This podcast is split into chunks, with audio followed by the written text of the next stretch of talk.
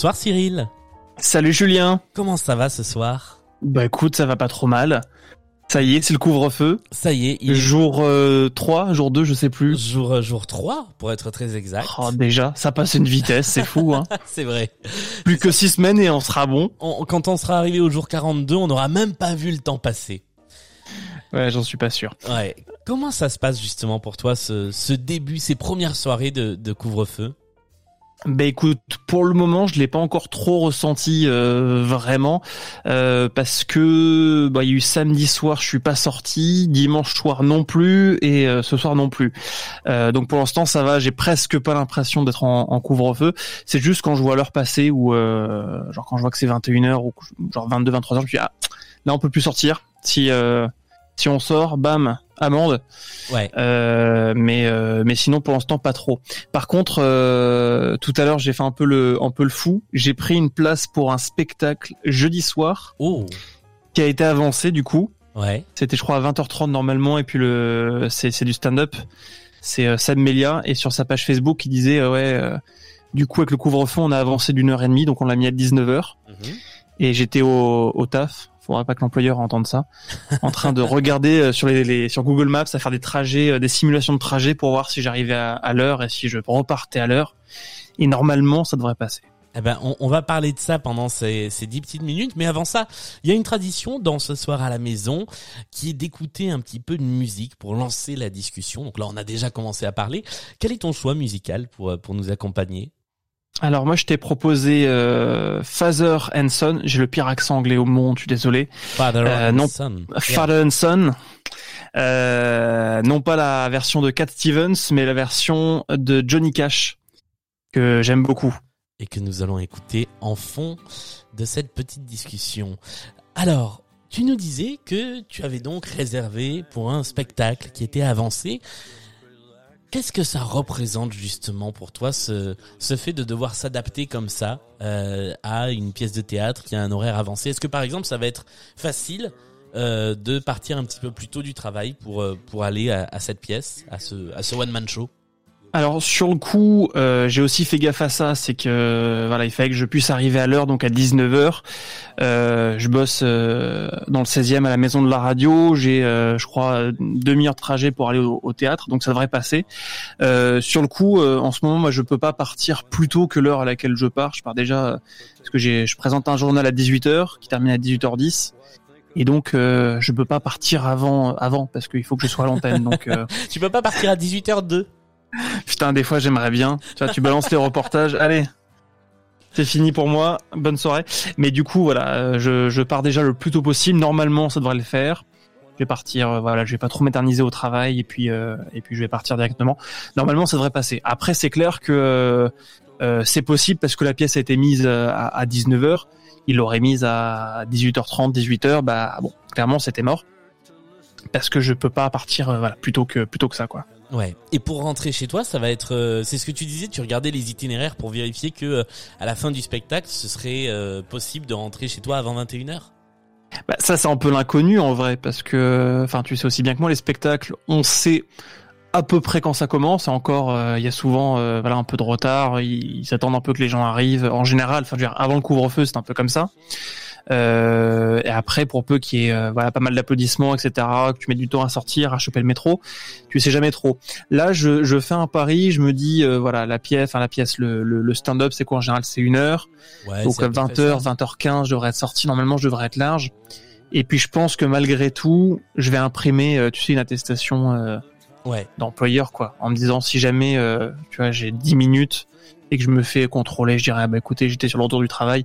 C'est en fait c'est pas mon genre de tricher. Euh, j'ai jamais enfreint la loi, mais on arrive à j'ai l'impression un peu une telle extrémité à une telle rigueur que je me dis on a plus vraiment le choix quoi. Je vais pas le faire volontairement, je vais pas aller euh, me balader tranquillement euh, alors que j'ai rien à faire en pleine rue là ce soir parce que voilà j'ai envie de respecter la loi.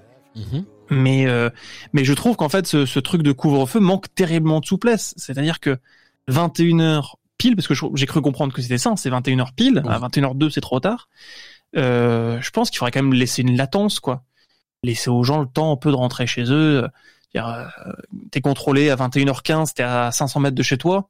Tu vois, tolérance, quoi. Ouais, ouais, bah, c'est ce qui avait été demandé d'ailleurs. Euh, on en a déjà parlé hier dans, dans, dans ce podcast, mais euh, cette dérogation qui permettait aux spectacles et aux séances de ciné de se terminer à 21h et ensuite de permettre euh, aux gens de, de rentrer chez eux avec le, le billet faisant foi, c'était une solution euh, qui pouvait bien marcher. Il y a, il y a hum, alors il y a une particularité, c'est que tu es euh, tu es journaliste, tu, tu nous l'as dit, comme à peu près 50% euh, des invités de la première saison de à la maison. On va essayer de mieux varier la, cette saison-là. En même temps, t'invites t'invites tous tes potes et tous les gens avec qui tu travailles. Donc c'est ça, voilà. Euh, comment ça se passe quand depuis six mois maintenant, dans tous les journaux, dans toutes les éditions, on reparle de ce Covid et que on a senti ce relâchement pendant l'été, qu'on l'a observé, et que finalement on est euh, pris dans, ce tourbillon de la remontée et que finalement euh, bah, on n'a pas d'autre choix que d'annoncer euh, tous les soirs les nouveaux cas, les nouvelles hospitalisations, les nouvelles restrictions. Comment on le vit ça quand on est journaliste, présentateur à l'antenne? Franchement, je sais pas comment le public le vit. moi, j'en ai, j'en ai marre. Quoi. En fait, je trouve que c'est, c'est un climat vachement anxiogène. Euh, et des fois, je me pose la question est-ce que nous, en tant que journalistes, on participe pas un peu à ce truc anxiogène? En même temps, euh, quand tu regardes le, le fil AFP, euh, il y a quasiment que ça de la journée. Bon, il y a un peu d'autres choses, mais le, fil Agence France Presse, hein, c'est les dépêches qu'on re, ressent en tant que journaliste. moi, je trouve que c'est quand même vachement, vachement anxiogène. J'en arrive à un moment où je ne pense plus qu'à ça, mais même dans ma vie perso, tu vois, en dehors du travail, euh, je, me, je, n'arrive plus à faire des projets, euh, tu vois, à plus de trois jours en fait parce que je me dis dans trois jours on va être reconfiné, on va avoir un couvre-feu, on n'aura plus le droit de se déplacer à plus de 100 km. Donc ça m'empêche complètement. Et puis à l'antenne, ouais, tu dis d'un côté tu fais ton boulot d'information, c'est-à-dire euh, de tenir les gens au courant euh, de l'évolution de l'épidémie, de la pandémie. Euh, et puis je me, en même temps je me pose plein de questions parce que depuis huit mois qu'on a la crise sanitaire, toutes les informations qu'on relaye à l'antenne, quasiment, à propos du coronavirus, c'est des informations qui émanent de sources gouvernementales, c'est-à-dire le nombre de personnes en réanimation, le nombre de morts, etc., euh, euh, l'évolution de l'épidémie, les zones touchées, le R0, etc. Tout ça, en fait, ça émane de sources gouvernementales. Et tu dis, en fait, depuis huit mois, on fait un peu du journalisme euh, très institutionnel, quoi. Alors, il y a, y, a, y a de l'enquête, il y a des choses comme ça qui, qui se font, euh, mais moi, à titre personnel, j'ai l'impression effectivement depuis le début de la, pandémie de relayer quasiment que des infos euh, ouais, qui, qui proviennent euh, des agences sanitaires euh, gouvernementales, etc.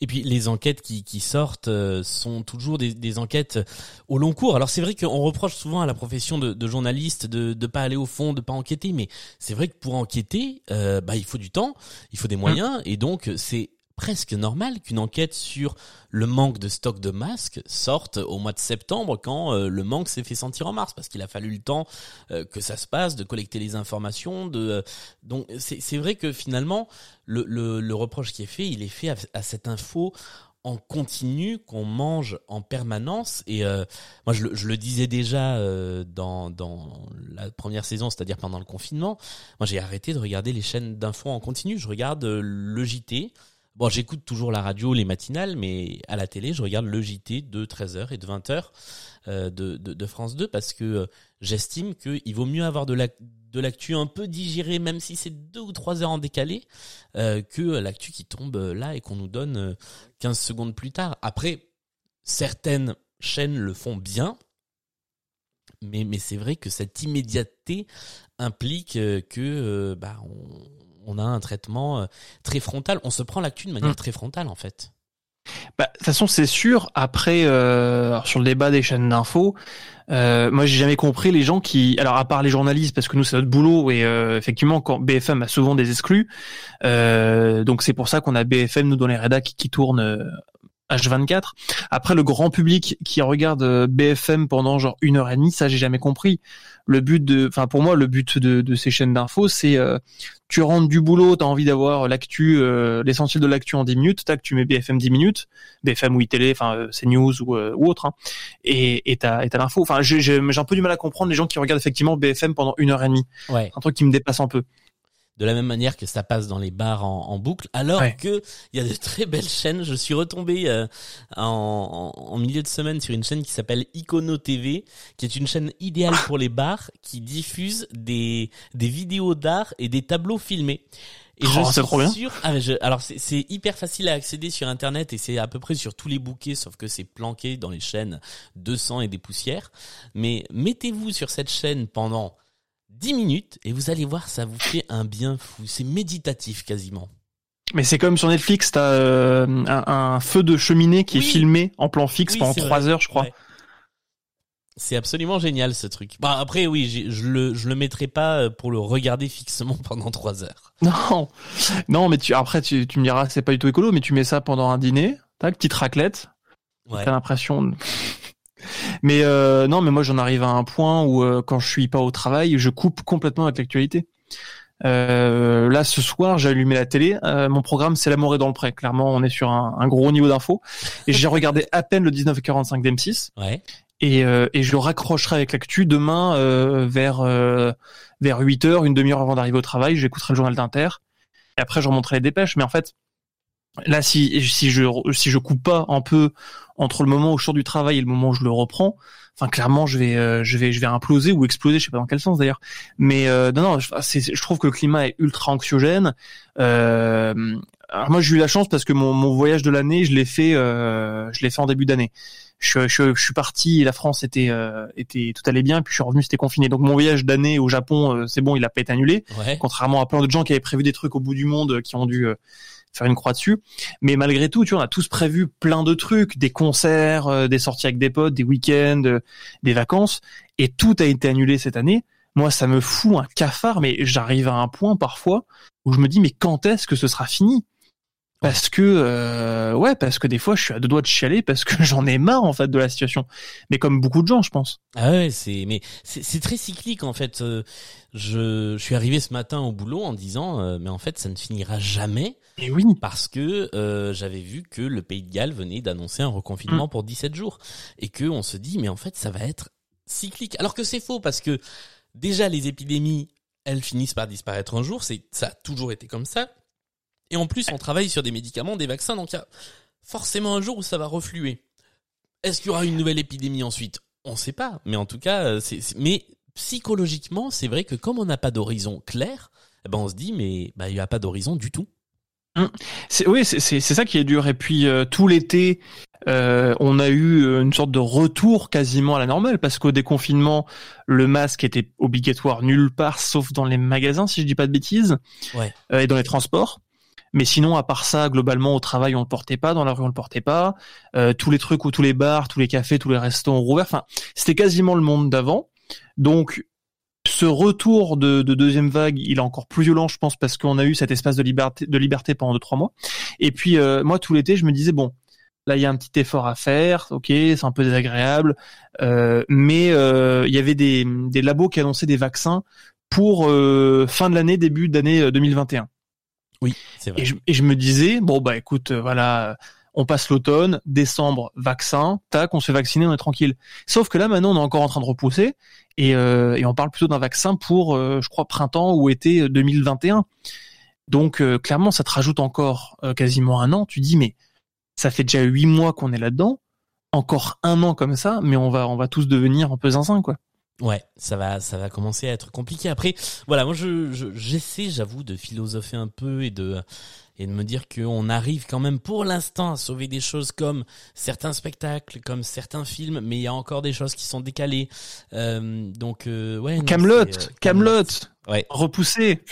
Ça, ça m'a rendu très triste. Oh, tu viens de retenir un giron. C'était oui. une belle maîtrise de radio. Punaise.